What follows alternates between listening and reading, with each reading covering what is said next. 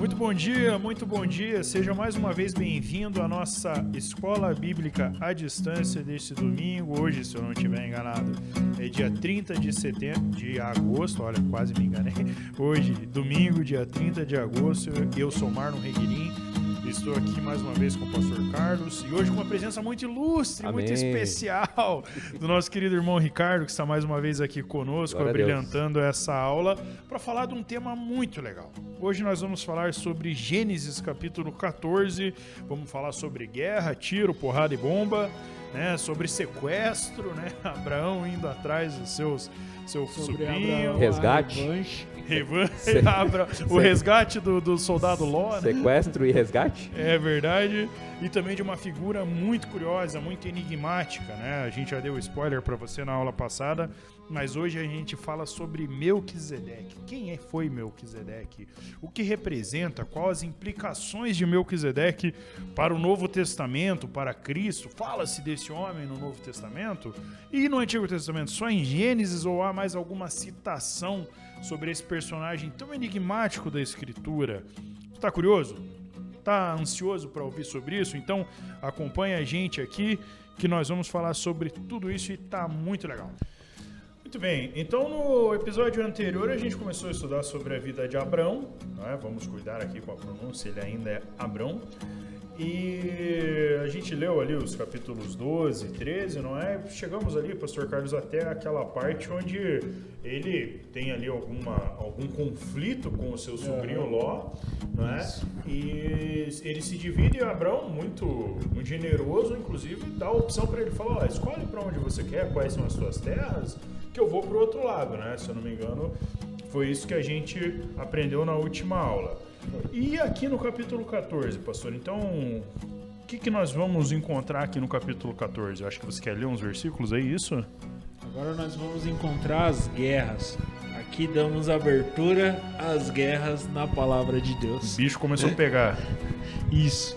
A, a, se os irmãos abrirem a Bíblia em Gênesis capítulo 14, nós vamos ler do 1 ao 4, que diz o seguinte: Sucedeu naquele tempo que Anrafel, rei de Sinar, Arioque, rei de Alazar, Kedorlaomer, rei de Elão, e Tidal, rei de Goim, fizeram guerras contra Bera, rei de Sodoma, contra Birsa, rei de Gomorra, contra Sinabe, rei de Adimá, contra Semeber, contra Semeber, rei de Zeboim, e contra o rei de Bela, este é Zoar. Todos esses se juntaram no vale de Sidim, que é o mar salgado. Doze anos serviram a Kedor Laomer, porém, no décimo terceiro se rebelaram. Muito bem, é, eu consigo aferir disso aí que aparentemente eles se rebelaram após um tempo, né? Então, Isso. 12 anos eles ficaram tranquilos. Aí no 13 terceiro é que o bicho começou o bicho a pegar, pega. né? Não sei o que que, que que aconteceu. Eu tava lendo um comentário aqui na Bíblia agora há pouco, mas eu, eu não estou identificando ele. Mas é, sugere que, né, provavelmente os tributos aumentaram, ou eles já não aguentavam mais pagar tributos, enfim, não estavam contentes com com os impostos, né?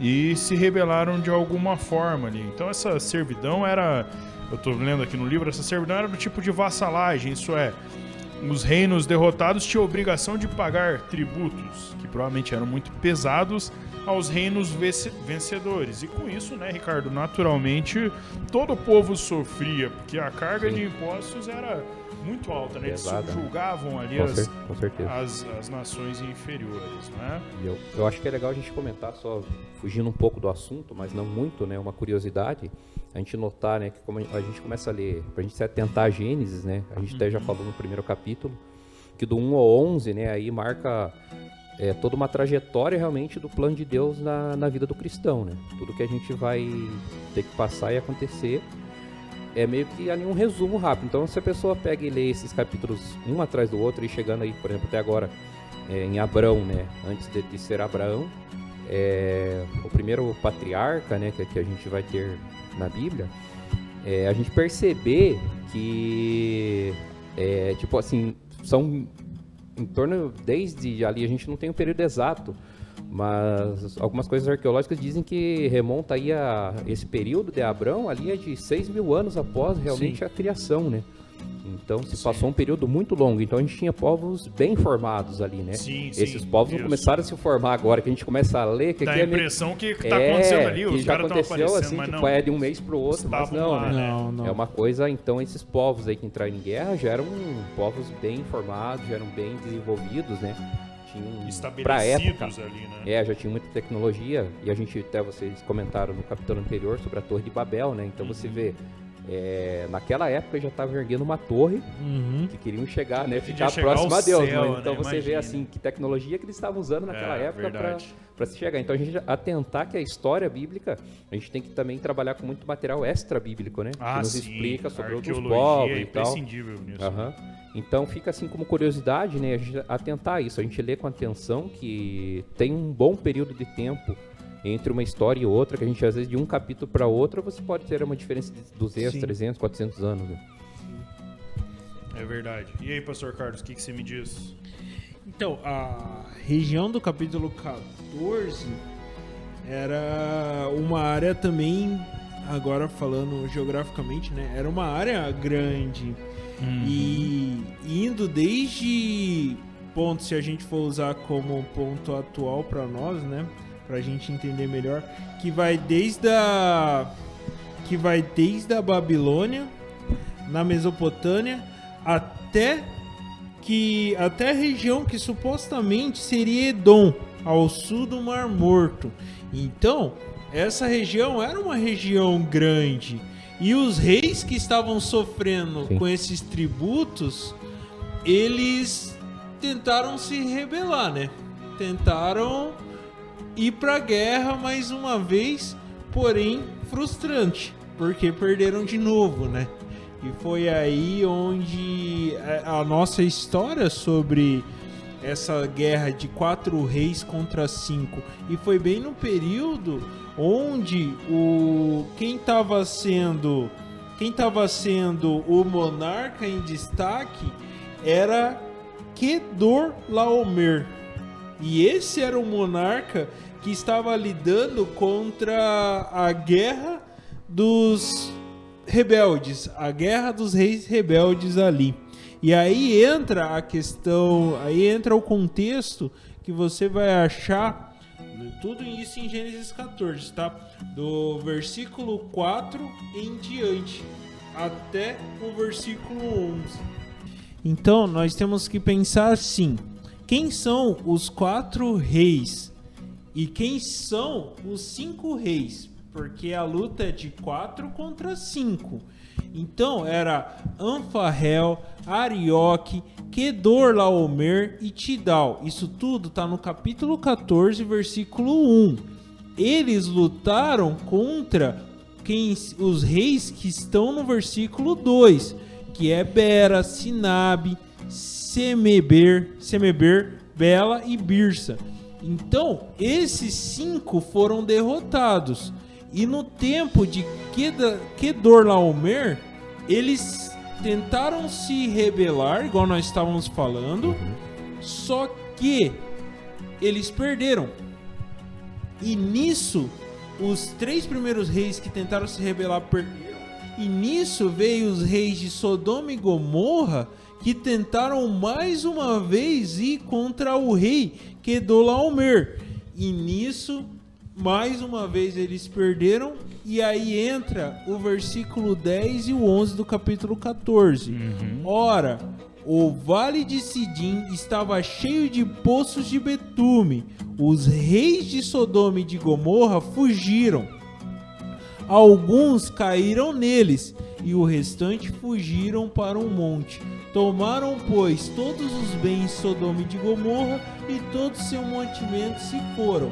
E aí entra o próximo ponto, que é nesse período em que eles tomaram todos os bens de Sodoma e Gomorra, quem foi junto com eles? Cativo, né? Quem foi cativo? Lembra no capítulo 13, quando Abraão chega para o seu sobrinho e fala assim: escolhe, nós somos tão, não tá dando certo. Os nossos pastores estão brigando. Tudo tá acontecendo de ruim entre nós. Então escolhe onde você vai ficar e eu vou pro outro lado. É, o Abrão Nisso- foi generoso isso. com ele, deixou ele escolher, né? Abrão Falou, foi "Escolhe aí." generoso e deixou ele escolher. É. E pela escolha, ele acaba se tornando cativo. E isso eu tô falando de Ló, não Sim. tô falando de Abrão. Então, o que que acontece? Ló que escolheu habitar em um lugar onde tinha montes, onde Rico, era né? tudo Pra lá que é mais maravilhoso, bonito. onde era o lado mais bonito. Ele acabou sendo conquistado. E agora ele é levado cativo. Que ironia, né? Ironia do destino. Pois é, e quando você lê os versos 11 e 12 aí, né, é impactante, né? Ele diz: tomaram todos os bens de Sodoma e Gomorra e tomaram todo o seu mantimento e se foram.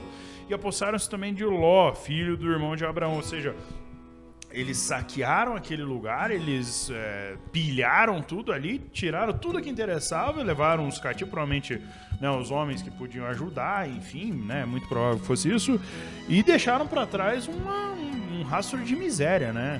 O, Sim, o sim. relato está dizendo que eles deixaram ali para trás um, um, rastro de completa miséria naquele lugar, não é, Ricardo? Não sei se você concorda. É, a gente vê que, que os reis que ganham, geralmente, eles querem acabar com o lugar que eles conquistaram, né? Sim. Pra frente a gente vai ver mais guerras, né, na, na Bíblia.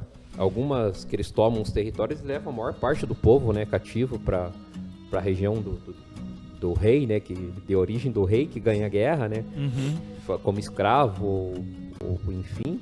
Então você vê que eles querem realmente dominar e acabar com o lugar. E Fica meio que como se quisesse tirar, né, a- o nome da cidade do, do Sim, mapa, né, sim. assim, alguma coisa nesse sentido. Então é, deve ser bem complicado mesmo esse tipo de guerra. Antigamente você vê como é que é, né?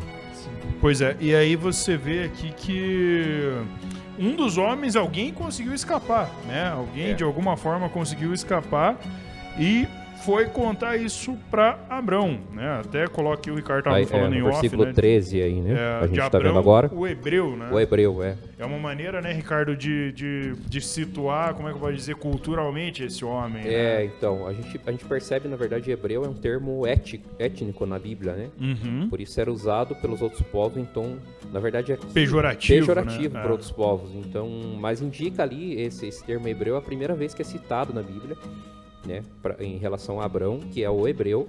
A gente vê ali no do versículo 13. E significa assim, é uma palavra provavelmente que é tida como um grupo sem propriedade, dependente, imigrante, né? estrangeiro. Uhum. Mais pa- para outros povos mais uma classe social do que um grupo étnico, né? Aham, Que para nós depois como israelita, né, vai, ainda não tem o termo israelita aqui, né? Porque Sim. vai ser ali depois de é, das, das tribos e tal, né? Mas o termo hebreu já era um termo designado então para esse tipo de povo. E provavelmente a gente tem que voltar um pouco esse termo está relacionado no capítulo 10, a gente volta um pouco ali no capítulo 10, o versículo 21, que cita ali, ó, é, capítulo 10 do Gênesis, versículo 21. Sem, irmão mais velho de Jafé, também gerou filhos. Sem foi o antepassado de todos os filhos de Eber. Provavelmente essa palavra hebreu, né, alguns Ah, estudiosos creem que vem verdade. desse nome Eber. É, eles acreditam que seja a origem dessa palavra, né? Ele foi, apesar dele ser- ter sido um descendente distante de Sem, né? É, a gente vai ver depois no versículo lá pra frente, no 11, é, no 24, 25, desculpa. É, a sua importância como ancestral dos hebreus é sugerida aqui, né? Pois é. E a gente vê, acha, tem até a, a, a gente tem um comentário aqui que cita sobre os tablets de Ebla, é, que fazem menção ao rei chamado Ebrium, que governou Ebla por 28 anos. Aham. Então são escritos que acharam, né? Na, Arqueologia, na né? arqueologia antigos e tal.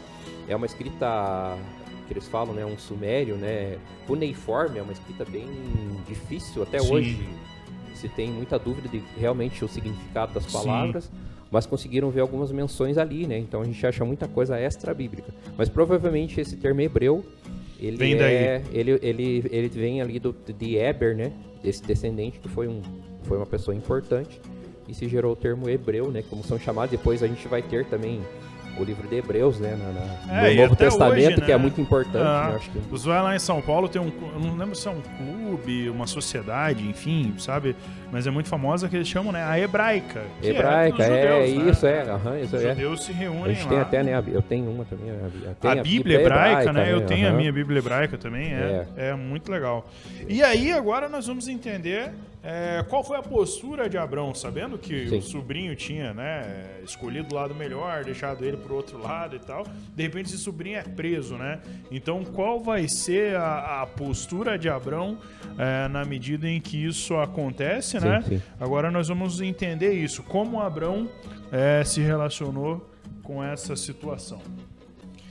Então, a partir do versículo 17, a gente lê que aparece essa figura, Melquisedeque. Eu tô aqui com uma Bíblia, deixa eu só conferir aqui, uma Bíblia de estudo NVT, nova versão transformadora, que a nossa queridíssima tia Rita, que ouve e acompanha assiduamente, Pastor Carlos, assiduamente, todo domingo de manhã. Amém, ela, Rita. ela acompanha a nossa, a nossa escola bíblica. Ela me emprestou essa Bíblia aqui com um quadro muito legal falando dessa figura de Melquisedeque, né? Aqui diz o quadro que Melquisedeque é uma figura bíblica misteriosa. Isso, você lendo o texto ali, fica evidente, né?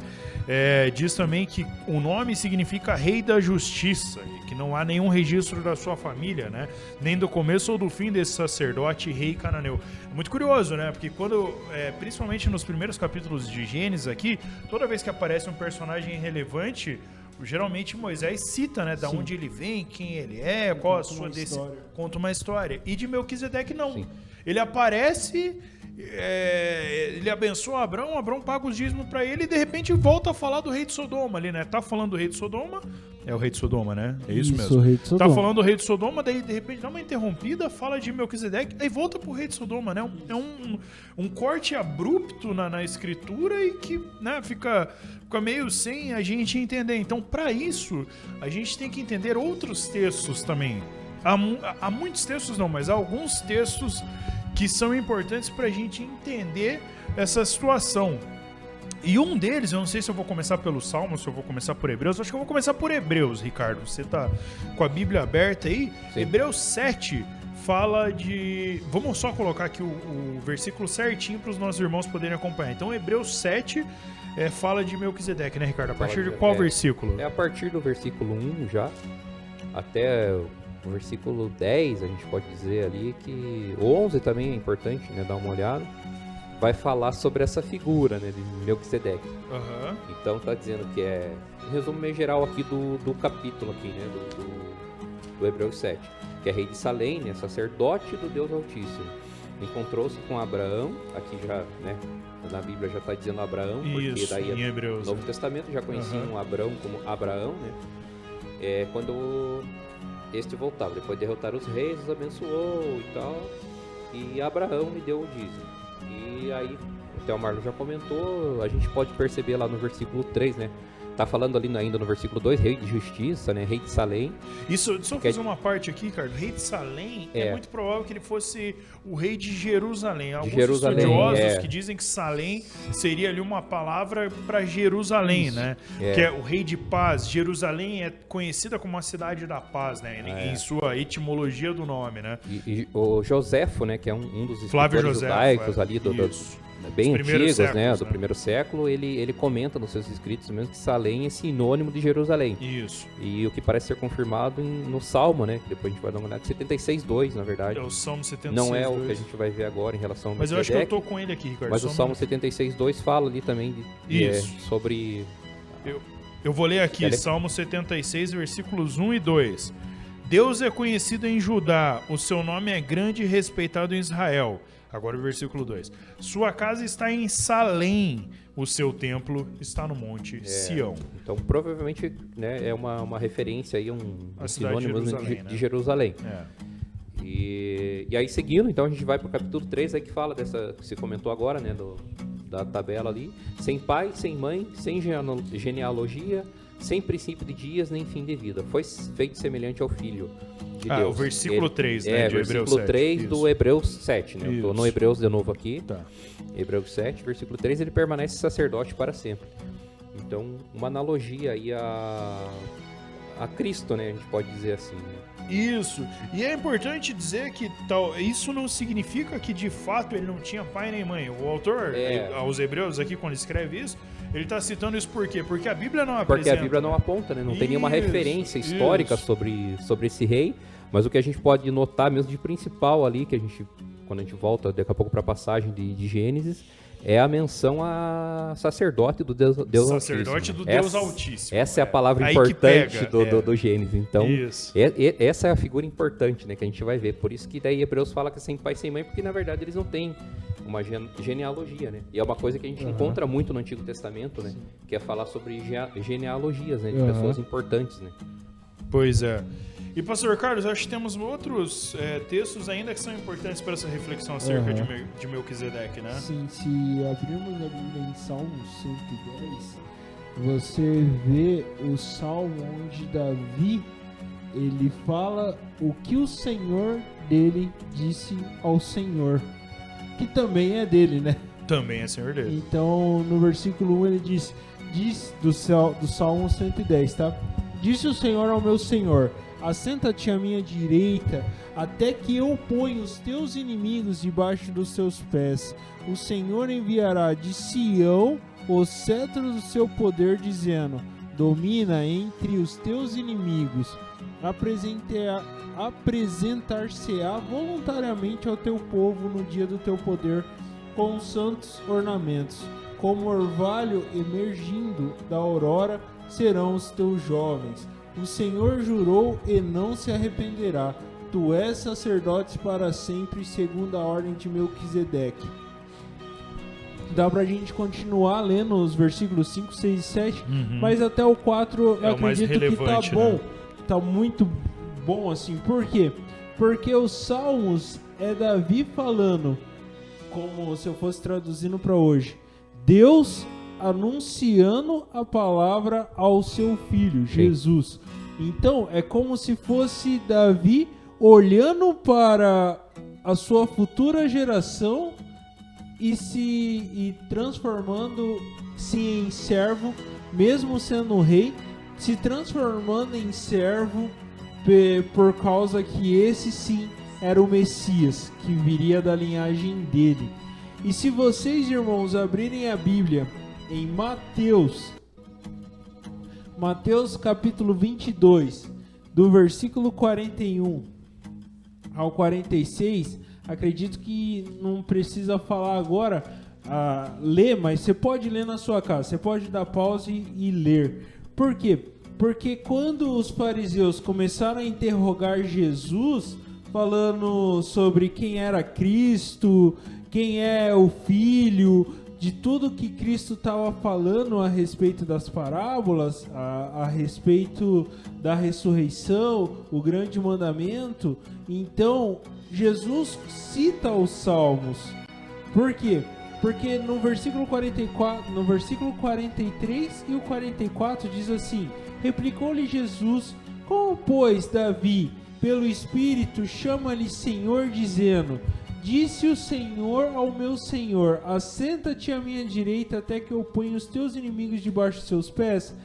Como ele diz isso, se Davi, pois, lhe chama de Senhor, como ele é seu filho? Ou seja, aqui já está mostrando que não foi uma pessoa que estava anotando os salmos e falou: O Senhor Deus disse ao da, a Davi. É, não. é, porque tem essa É. discussão, né? Muita gente diz, é, quando lê o Salmo 110, diz: O Senhor disse ao meu Senhor. Algumas pessoas acham que foi um escritor de Davi que, né, dizendo, então o Senhor Deus, Yahvé, disse ao meu Senhor Davi.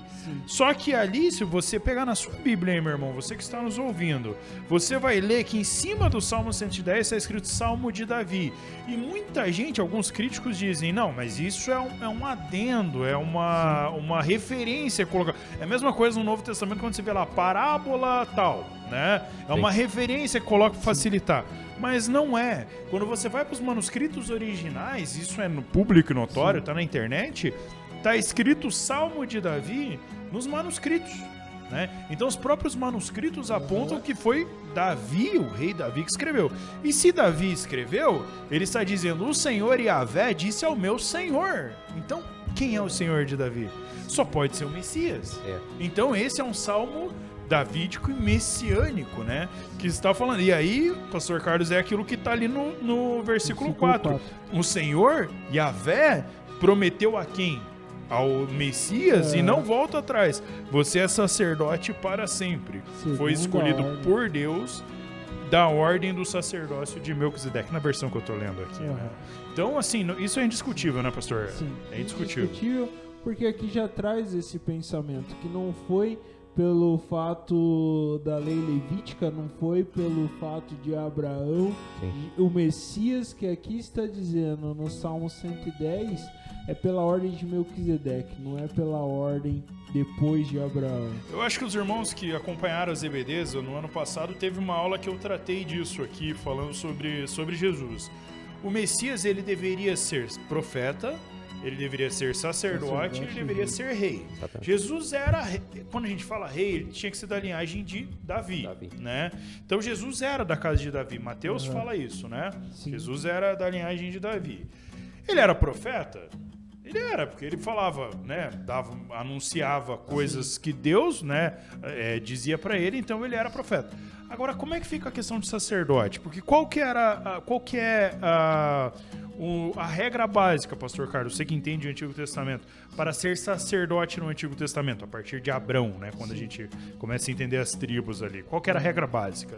Você tinha que ser da descendência de Levi. Da tribo de Levi, Isso. certo? E Jesus Cristo, nós sabemos que ele era da Não. tribo de Judá. Judá. Jesus Cristo era da tribo de Judá. Então, como é que ele pode ser sacerdote, né? Isso. Aí e é aí importante. entra e aí entra esses dois textos que tanto Salmos quanto Hebreus fala. Exato. Porque Hebreus nada mais é que o, o autor da carta de Hebreus, ele está trazendo aos judeus e ao povo da época o seguinte: vocês que estão seguindo lá os princípios da Torá, entendam que o mesmo sacerdote de Jesus aqui é da mesma linhagem, do mesmo pensamento que Melquisedeque, É. que não tinha uma origem. Não Ou foi por menos não foi causa revelado, isso, não né? foi revelado. Não foi por, por Levi.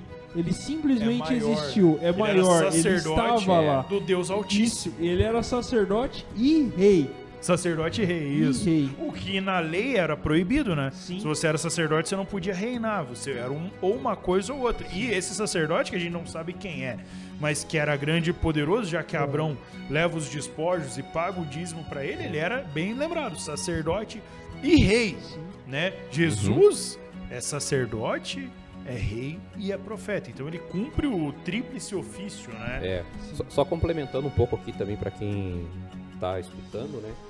Que a gente tá falando agora de Hebreus, aqui a gente tá no Novo Testamento. Ah, Então, sim. esse povo que tá aqui, eles estavam esperando uma promessa de todo o Antigo Testamento escrito, né?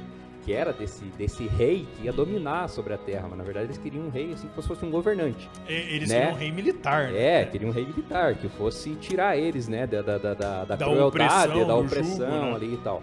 Então eles esperavam uma coisa e veio outra. E aí, pra quebrar um paradigma, porque eles tinham a lei, né? O sacerdote era segundo a lei mosaica, mas essa lei até aqui nesse tempo de Não Melquisedeque, valia. né? Não, nem existia. Não né? existia Ela foi isso, existir ali a isso. partir A de partir Moisés. né? disso. Apesar de ser é, Moisés está escrevendo essa- esse relato aqui, mas a gente tem que atentar que a gente está em Gênesis ainda. É, ela não valia, não. Ela sequer ainda tinha sido É, é, não- planejada, enfim, né? certeza. Ela vai acontecer Então, a gente- depois, muito aham, depois. A gente está numa época ali de patriarcas, né? É, é, com o início dos patriarcas, né? Ali da aliança de Deus com, com os patriarcas. Ela não vigorava, era essa a palavra que eu queria usar. A lei, aqui em Gênesis 14, ela ainda não estava em vigor. Não estava em uma vigor. vez que ela é, ainda não tinha sido dada tinha por uma, Deus. É, né? uma escrita, exatamente. É, pra Isso. gente também não, não confundir as coisas.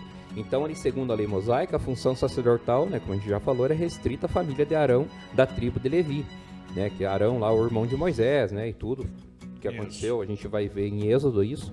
Mas então os levitas eram os sacerdotes. Isso. Então aqui em Hebreus aí a gente não, agora a gente tem um que é sacerdote para sempre, ele é um sumo Isso, sacerdote, né? isso. Segundo a ordem de Melquisedeque. Então aí não, não tô- não é relação a Levi. É, É muito maior. que É, muito, maior, tá, do muito, que ele. tá muito acima. Essa é a relação que tem com o Melquisedeque lá de, da, do Gênesis, né? E a gente vê também uma coisa importante que a gente tem que estudar toda a Bíblia. Porque Isso. ela tá toda ligada. Aham. A gente vê uma diferença de dois mil anos aí, né, de um período para outro, mil anos, às vezes de um escrito para outro. E você acha referência de uma coisa em um livro lá bem antigo. Então você não pode ficar focado em uma coisa só. A gente tem que se atentar que a Bíblia ela é um livro completo. E ela se complementa em si mesma. Ela se né? complementa é em si uma- mesma, Você pega então aqui um gente- texto de Gênesis, que ele vai fazer sentido a partir do momento que você lê o Salmo 110. Sim, é. Aí lendo Hebreus 5, 6 e 7, principalmente, né? os- É. esses capítulos de Hebreus, fica tudo mais claro. Aí o pastor Carlos linkou com o texto de Mateus, isso, pastor? Isso. Um texto de Mateus que faz sentido. Aí você entende por que que Jesus está falando aquelas palavras lá. Não é? Então é isso. A Bíblia, a gente tem que ter uma leitura panorâmica dela, uma É, leitura completa dela. Muita gente acha, não, o Antigo Testamento eu não preciso mais ler. Uhum. Claro que precisa. Não, precisa. A gente acha que é a lei, né? ler. Ah, o Antigo Testamento é só lei. É só Agora a lei, gente vive na graça, mas não isso. é essa a questão, né? Não, é muito e é maior isso do que que Cristo, Jesus, né, veio, veio quebrar, né? Todos Isso. esses paradigmas que aquele povo ali, o- os, os israelitas já, né, den- denominados Isso. israelitas, é, queriam, né? E a gente não vai entrar aqui em detalhes do Novo Testamento, mas ali, a época de Cristo era... era tinha tribos entre os próprios, né? Não eram cristãos ainda, né? Mas os judeus, né? Tinham Isso. várias tribos, né? Então, cada um pensava de um jeito. Então, a gente tem que atentar a isso, né? Pra gente ler com atenção realmente a, a palavra e entender, né? A questão do, da superioridade de Jesus, né? Em Isso. relação a outros termos, digamos assim, terrenos, né? Que usamos para homens.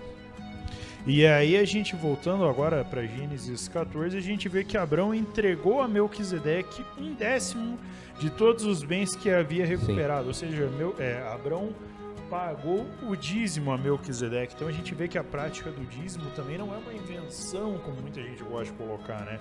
O patriarca, né, o pai de todo o povo da aliança, né, o povo da graça de Jesus Cristo, dos judeus, de todo mundo, enfim, ele pagou esse dízimo a esse sacerdote, né? Porque assim deveria fazer, assim era a cultura. Embora ainda a lei não estivesse instituída, o dízimo não fosse uma coisa obrigatória pela lei, É. ele já estava instituído ali como uma prática. Era algo assim, até tem um aqui no lá do Hebreus, a gente voltando agora para frente, Hebreus 7:4, né? Uhum. Considerem a grandeza desse homem, até mesmo o patriarca Abraão lhe deu o dízimo dos despojos. A lei requer dos sacerdotes entre os descendentes de Levi que recebam o dízimo do povo, isso é, dos seus irmãos, embora estes sejam se- descendentes de Abraão.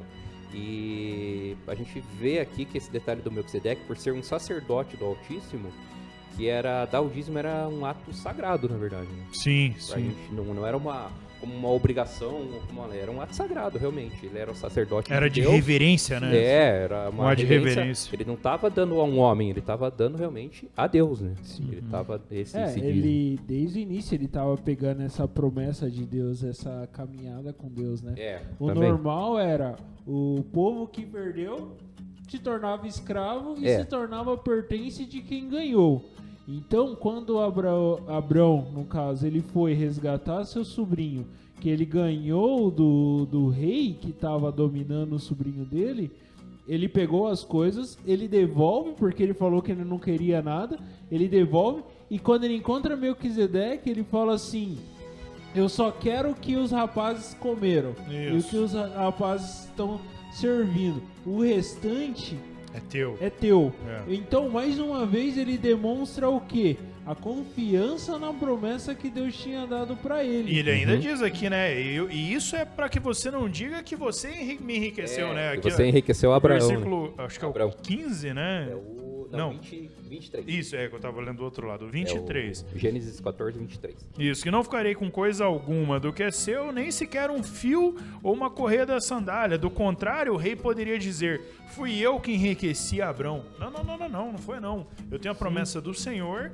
É. e é nela que eu confio, é por ela que eu ando. A gente já viu isso na, na aula passada, né? Aham. De como Abrão andou pela promessa, né? Ele, ele recebeu uma ordem do Senhor, Ele né? Ele, ele andou Deus. por essa ordem, mas baseado na promessa, ele foi cumprindo aquilo que o Senhor determinava pra ele, porque ele confiava no Sim, Senhor, sim, né? Isso vai ficar mais latente da- daqui pra frente, Principalmente quando a gente chegar na- na- no sacrifício de Isaac, né? E Aham. aí vai ficar muito mais evidente, né? A confiança que Abraão tinha. Mas o fato é que Abraão pagou esses despojos, esse dízimo, a esse homem, Melquisedeque, essa figura enigmática da Bíblia, né? Muito curiosa. Então, você pode ler aí, meu irmão, tanto Gênesis 14, quanto Salmo 110, quanto Hebreus 5, 6 e É, 7. 5, 6 e 7. 5, 6 e Você 7. tem um Você- contexto geral ali sobre Isso. o sacerdócio de Cristo, né? Para entender essa questão do sacerdócio é muito interessante ler Hebreus. Ali é, ele fala do sumo sacerdote, que é o, sacerdote, o maior é, sacerdote é, o de maior todos, sacerdote, né? aham. E como Jesus se tornou o nosso sumo sacerdote, não é? Mais algum complemento a respeito dessa figura, pessoal?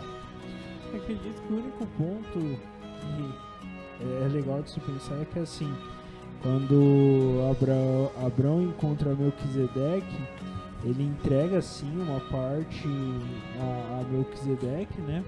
Ele entrega e Melquisedeque abençoa Abraão e parte. Uhum. E então ele vê o que? Dois reis. Ele vê Melquisedeque, que veio trazer a bênção do Senhor, que veio trazer a, a, a ação do Senhor. Então, uma pessoa que tinha poder e tinha condições, e ele, como. Aqui, se eu posso dizer assim, ele, como servo, como humilde, como uma pessoa inferior, ele ele vai e entrega uma parte do que ele tinha, como se ele tivesse sido derrotado. Ele entrega uma parte do que ele tinha para o rei, e quando ele encontra o rei de Sodoma, já é totalmente diferente. Ele não entrega no sentido assim, eu, eu, eu sou inferior a você. Ele entrega no sentido, eu tô te entregando pra você não jogar na minha cara. Isso, É. isso. É. Então nós temos os dois Pra eu não, não ficar te moeda. devendo nada, aí É, toma eu- esse negócio. aí. Você engole isso daí e some da minha frente. No, no, não venha falar, me entrega o povo e fica com as riquezas. Eu não quero nada. E quando ele encontra Melquisedeque é diferente. Não, ó. Ele toma, se propõe toma, humildemente, toma minha né? parte. A dar o dízimo pra esse Toma sacerdote. uma parte porque eu sei quem você é e, o que, e que você é maior Representa, do que eu. né? E quem você representa. Então nós temos essas duas comparações, né? Perfeito. Boa lembrança, pastor. Pessoal, eu acho que é isso. A gente se propôs hoje a tratar, fazer um panorama aqui do capítulo 15. Acho que. é, do capítulo 14, desculpa. 14. E acho que conseguimos fazer um panorama, não é? Semana que vem estaremos de volta, se assim Deus permitir, com o capítulo 15 em diante. E eu quero agradecer a, a participação de vocês, meus irmãos. Amém. Pastor Carlos, muito obrigado pela presença, obrigado por enriquecer aqui o nosso debate. Ricardo, depois Amém, de duas amém. semanas ausente, é um prazer tê-lo de novo aqui conosco. É bom estar aqui de novo. Glória a Deus, Deus seja louvado. Quero agradecer aos Recortaram meninos. dois capítulos, mas tudo bem. Ficar falando heresias, gente. É, andei, andei sabendo aí que eu tava, fiz, falei umas heresias, mas Imagina. estamos aí de volta, dei uma estudada agora e Deus seja louvado por isso. glória a Um- Deus, não, glória Um a abraço para Gil, que fez aniversário, parte, né? Vamos agradecer a Deus por estarmos aqui. É agradecer os meninos da comunicação, o Gui, o Gabriel, o João, o Gabriel hoje é a primeira vez que está aqui conosco, o Rafa que edita esse vídeo, a Paula que preparou a imagem, agradecer os nossos pastores, a nossa liderança, essa igreja que permite que a gente continue com esse projeto e, e agradecer principalmente a você que está ouvindo esse conteúdo, que é para você que nós fazemos, é para a glória de Cristo. Amém. Mas é para nossa igreja, para os nossos membros, ou para quem né, se, se dispor a ouvir, estiver ouvindo esse capítulo no YouTube ou eventualmente nos agregadores de podcast. Deus seja louvado, obrigado pela sua presença, obrigado pela sua audiência. Se está ouvindo pelo YouTube, curte aí, deixa o seu like, deixa o seu comentário, manda a sua pergunta para nós se você tiver. Teve alguma coisa que não, não entendeu? Manda para nós. Tem um material para mandar para indicar, igual a tia Rita enviou muito gentilmente a sua Bíblia de estudo com o quadro de Melquisedeque aqui. Se você tem nos próximos capítulos algo para nos enviar, nos ajudar, algum texto, enfim, é muito bem-vindo e que Deus abençoe. Espero que você tenha sido edificado, assim como nós fomos edificados enquanto estudávamos, enquanto não é discutíamos o conteúdo dessa aula e que Cristo nos abençoe e que nós possamos viver e tudo quanto fizermos seja para honra e glória do nome dele. Um bom domingo para você. Hoje à noite nós temos culto ao vivo no, no YouTube da PIB. E Deus te abençoe. Até a próxima.